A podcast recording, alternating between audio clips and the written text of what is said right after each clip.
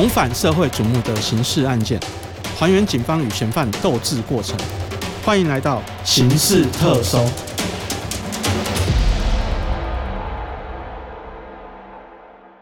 各位听众，大家好，欢迎收听由静好听与镜周刊共同制作播出的节目《刑事特搜》，我是主持人小付。今天来到现场跟我们分享故事的是我们镜周刊社会组的同事刘文渊，我们请文渊先跟大家打个招呼。呃，各位听众，大家好。好，那文渊今天要跟我们分享的是第一起案件，是在二十二年前，然后后来二十年前的时候呢，在苗栗的铜锣山区。啊、呃，算是连续发生了两起性侵杀人的案件。那歹徒其实也算是非常可恶的一个人呐、啊。对，因为他除了这两起之外，还犯下了其他大大小小不同的案子。那我们就请文渊先跟我们来聊一下，说当时这个案子当年是怎么发生的这样子。那当年是有一位那个伐木的工人哈，那他到苗栗铜锣山区里面去工作。那工作的时候，他发现一个很偏僻的一个产业道路，那边就是旁边就是很多树林啊、杂草，那长得很茂盛的一个地方。他发现，哎，有一辆红色的自小客车停在那边。那走过去看之后，后来发现他的副驾驶座那边黑黑的，然后感觉东西很凌乱。后来他再仔细一看，哎，发现说一个女尸躺在那边。他当然看到就很紧张嘛，他马上下来就赶快打一一零报案。那报案之后，当地的警方第一时间有到达现场。二十年前的当时的建设的技术可能没有那么的好，所以他第一时间当地的分局派出所是把它认定是一个自杀的案件，嗯，想要结案。那结案的时候，后来就请一般哦，一般就在实务上就有发生这种命案现场，那警方都会会同一些葬仪社人员去做处理嘛，我看大体的一些的搬运安置。后来葬仪社的人员在搬运她的这个女性大体的时候，发现诶，她身上有点奇怪。就当时这个女士，她身上的衣服啊，大部分都已经被烧焦了，嗯哼。但是她的肉体的部分还好，就损伤的没有很严重。那她后来在搬运的时候，这个藏仪社的人就发现说，诶，这个女生的脖子那边有点奇怪，然后感觉好像就是说有那种被安全带那种勒过的那种勒痕在。嗯哼。那她葬仪社的人就后来发现之后，就赶快跟警方讲说，诶。他们有发现，就是说这个女生的脖子上有一些不明的勒痕。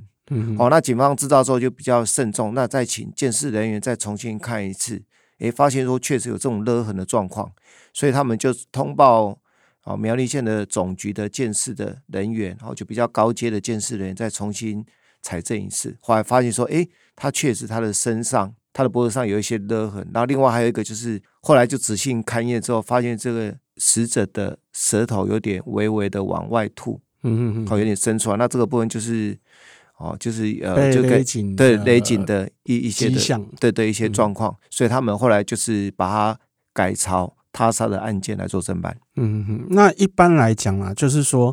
通常他死者身上的机证已经显示说他是被勒死了。那朝他杀方向侦办，其实命案我们也有跑社会的都知道，就是说，哎，你第一个就是要确认死者的身份嘛。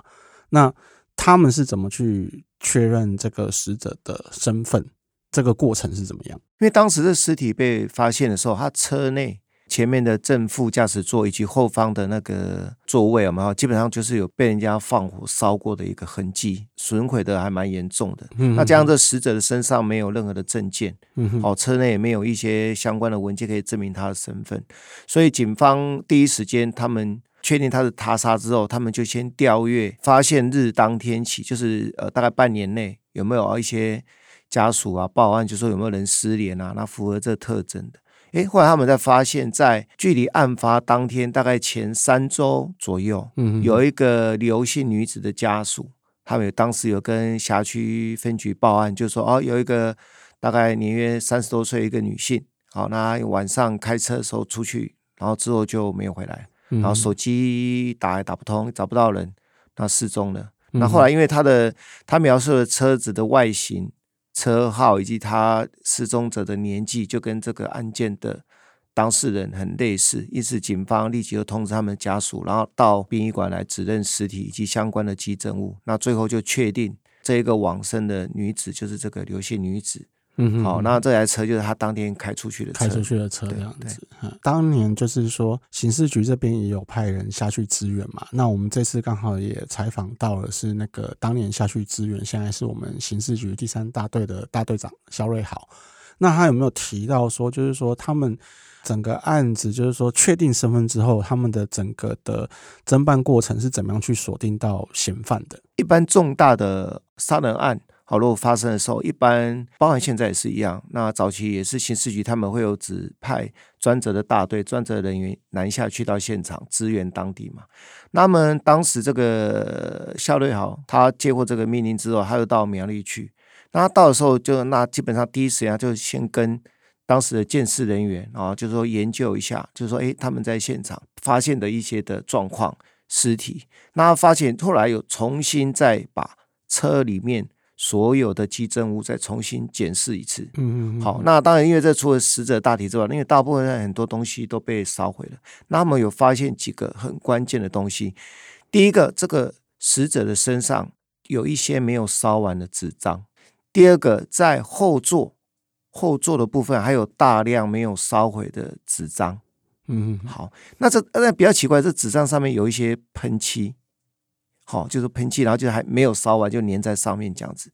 那在检视里面一些残留物的时候，有发现一些啤酒瓶，嗯哼，塑胶杯，嗯哼，纸杯，嗯哼，好，其中一个纸杯上面还有一个女性的口红留在上面。那也有发现，之前没有发现过，就是掉在那个座椅底下的，就是刚刚讲那个塑胶杯啊，或者是一些铁乐式喷漆罐，嗯，哦，这是比较特别的。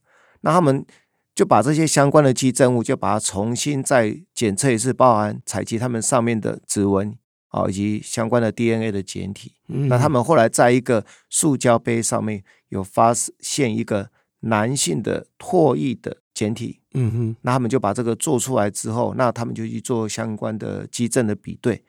啊，很巧，他发生案件这个案子是三月底，嗯哼，大概两个礼拜前，那有一个温馨的嫌犯，哦，他在苗栗因为侵入一个女性的钢琴老师家里面，然后强盗财物，然后还有性侵，那因为刚好被邻居发现，然后就报警，就把他被抓了。嗯、那当时关押在苗栗看守所。他的 DNA 的简体是跟这个命案现场这个纸杯上面的简体是一样的，所以警方比对出来之后，马上就把他借提出来，就进行一些相关的后续侦办。这位温姓男子是因为侵入那个钢琴老师家中被强盗财物在性侵嘛，被抓的嘛。那就我所知，就是说当初肖瑞豪他们在侦办的时候，好像这位一开始发现这个牛姓女子的尸体，他们在相验的时候也发觉说，哎。财物啊不见就算了，好像说就是说连内裤也也都没有了嘛。那就是说当时他们也是朝那个性侵杀人的方向侦办，所以在他们把这位温姓男子借题之后的讯问，所以算是说这位温姓男子是一个惯犯吗？还是怎么样？温男对这方面的说法，他是比较特别哦。这女性的死者被发现的时候，她是没有着内裤的。好，另外一个是她死了。事后查，他是三月初的时候就已经遇害了，可是他手机一直到这个温姓嫌犯被抓到，这手机都一直有人在用，嗯，而且是不同的人在用，嗯，那警方清查之后，发现有至少三名男子陆续使用过这个死者的手机在做通联，警方就把三个人就把他找到，找到就问他说：“哎，你这只手机哪里来的？”那这三个人讲说是这个温姓嫌犯提供给他们的。嗯哼，好，那这第一个，这个让警方就是很振奋了，因为就等于说，哎，这个温姓男第一个在他的这台车子上面有找到他的哦唾液的 DNA，嗯，第二个，这死者的手机还是这个温姓男子交付给这三个他有人去做使用的，嗯，因此就大大增加他涉案的可能性，应该就八九不离十，对，涉案的可能性。嗯，那警方后来就掌握之后，就把他借提出来，那借提出来就问他说，哎，那这个。这个案子这也很清楚了嘛，杯子那个里面怎么会有你口水的 DNA 啊？然后那个那个死者的手机，那三个都说是你拿给他们用的。其实这个第一时间，这个嫌犯他就是很爽快，他说：“对啊，就就我做的嘛。”他也就其实没有挣扎很久，他就承认说：“哦，这个案子就是我做的。”嗯，然后后来警方就那做了嘛，那我们当然警方就依照呃一般的作业程序，就是要先全程录影嘛，然后做笔录嘛。可是他他在做笔录的时候，交代这个案子细节的时候，又发生一个很奇怪的事情啊！警察问他，那这个死者他那天啊，你怎么见面的啦？哦，在哪边见面啦？啊，你们去过哪些地方啊？在聊天的时候，他竟然讲说，诶，他穿着的衣服，他描述他穿着的衣服，然后他他怎么杀他，怎样干嘛？在讲这些细节的时候，诶，奇怪，跟这个案子好像看起来好像不太对啊。嗯、因为那个死者他虽然衣服有被烧掉，但是他还有残留一些没有烧完，还有那个颜色就不对啊。嗯，好，按、啊、你说空旷的地方，那个城市地方，那是一个山间小路，旁边都草啊，都树林。然后他说他杀人那地方是很空旷啊，有什么菜园啊什么。嗯，警察就觉得很奇怪啊。嗯，然后这个夏瑞豪就问他：“你有确定哦？”“有啊，确定啊。”啊，都是那样。夏瑞豪就觉得很奇怪，因为他觉得说犯案后三周抓到人，那照理来讲，你应该对犯案的细节是记忆犹新的，是很新鲜的。你杀了人，你你怎么连衣服穿什么衣服你都会搞错啊？嗯。然后另外一个，你明明就把他弃尸的地点是在一个可以讲说是草丛里面。那、啊、你怎么讲到说是很空旷的地方？他觉得这不合逻辑啊！他还有一直问他：“你六卡点吗？”哎，我要卡点啊！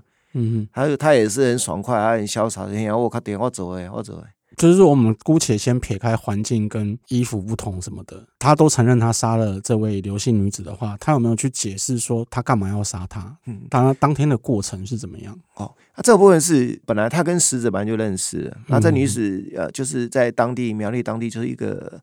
卡拉 OK 上班，然后算是欢场女子啊，陪酒就帮陪客人嘛，所以他们本身就已经有认识的。那他在笔录里面，他是供述说，因为事发当天他就约他出去，他们出去玩，嗯，好，出去玩去吃宵夜啊，台中啊，吃宵夜啊什么的。然后后来在开车的时候，一开始他说是女生开车，开车，好，然后他坐旁边，然后吃完宵夜之后回苗栗嘛，然后他有就是在车上还有喝酒，还有他半路还有下去买啤酒什么的。嗯那买完之后，他就跟你那个女生说：“那不然换他来开好了。”所以后来那女生也同意，就换他来开。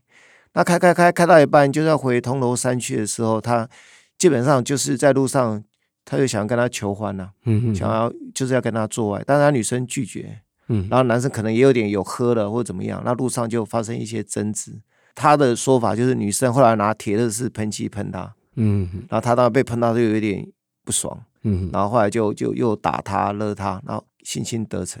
那得逞之后，后来就就把他勒毙，就把他妻子那边就走了。可能我不知道是不是看电影看太多了啊。警察也有问他了，他说他因为想要毁尸灭迹嘛，就车上有贴的是喷漆，然后也有一些纸张啊、报纸什么的，他就把那些纸张、报纸通通拿出来铺到后面，然后有一些铺到他的尸体上面。嗯，他就把喷漆喷在上面，他说那个喷漆可以助燃。嗯哼，对，然后他就把它铺好之后喷完。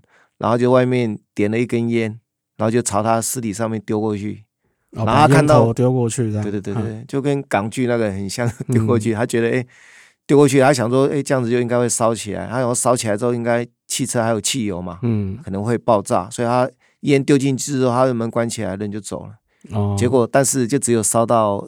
呃，比较严重，看起来就是尸体身上的是比较严重，嗯、后座的部分基本上都就都还完好。对对对，那车子外观看起来也还好，嗯，对，就只有驾驶座里面的一些那个塑胶那些白色被烧掉而已。嗯，就他误以为像小马哥这样丢个烟头就会爆炸这样。对，他的期盼啊，就是他觉得这个电影情节常常演这样，嗯、他就是他丢完他就走了，他以为会爆炸，但其实没有。嗯、对啊，那这个就很奇怪啊，就是说他既然都已经承认了。跟牛女之间的争执的过程，跟他也承认他杀害她了。那他在衣服跟环境的论述上却又出现差异。那后来警方这边是怎么样去处理这个部分差异的状况？但是夏瑞瑶就跟呃苗栗的警方就啊当刑警嘛，他们去研判，就不可能啊，因为一般来讲，这个刚杀了人哦，你如果是第一次。犯案或怎么样？你对被杀了，你当时的情景啊，穿着一些细节，坦白讲，那个记忆是很新鲜的，不可能会记错啊。然后，而且他也他也在问他，他就说没有啊，对啊，就是丢下那样，我抬啊，他就请请下面名给啊。然后他们就觉得不对，有问题。然后他就请苗栗警方再去调过去那三年内或五年内有没有一些类似也是女性被杀，也是这种重大刑案。未破的案子，嗯，结果发现有一件，就是在这个案子的前两年，在一样也是苗栗的铜锣山区一个菜园，有有地缘关系，对，那离对离大概三四公里左右，基本上就是同一个区块，也有一个女生，也是三十几岁，然后被人家杀害，弃尸在一个菜园里面。嗯嗯，那他们知道之后，就赶快把那当时的案件调出来。嗯，因为他们一般调出来，当时刑警去处理的时候，他会有拍照嘛，一些收证。结果他讲的那个衣服什么，就是那一个菜园上女士的穿着啊。然后菜园基本上就比较空旷嘛，他所以就也符合他所讲的，他案发现场是很空旷的。所以，所以他算是记错就对了。他把前一个案子记到这个案子。一般警察实务来讲，这种东西不太可能会记错了。嗯嗯，因为你你如果是你刚杀人，你一定会会怕、会惊慌、会怎么样？你会想逃、会想躲。这种东西，那个记忆是一定会以过去常人的判断是非常记忆深刻，记在你脑海里的。尤其是三周前才发生的。对，对，这个以警察实务来看，这这波扣脸嘛，这有绝对有问题。其实警方也。没有办法解释，因为警察那时候还一再问他，六卡点吗？六卡点？他非常确定。嗯哼，警察觉得哇，这快点贵啊！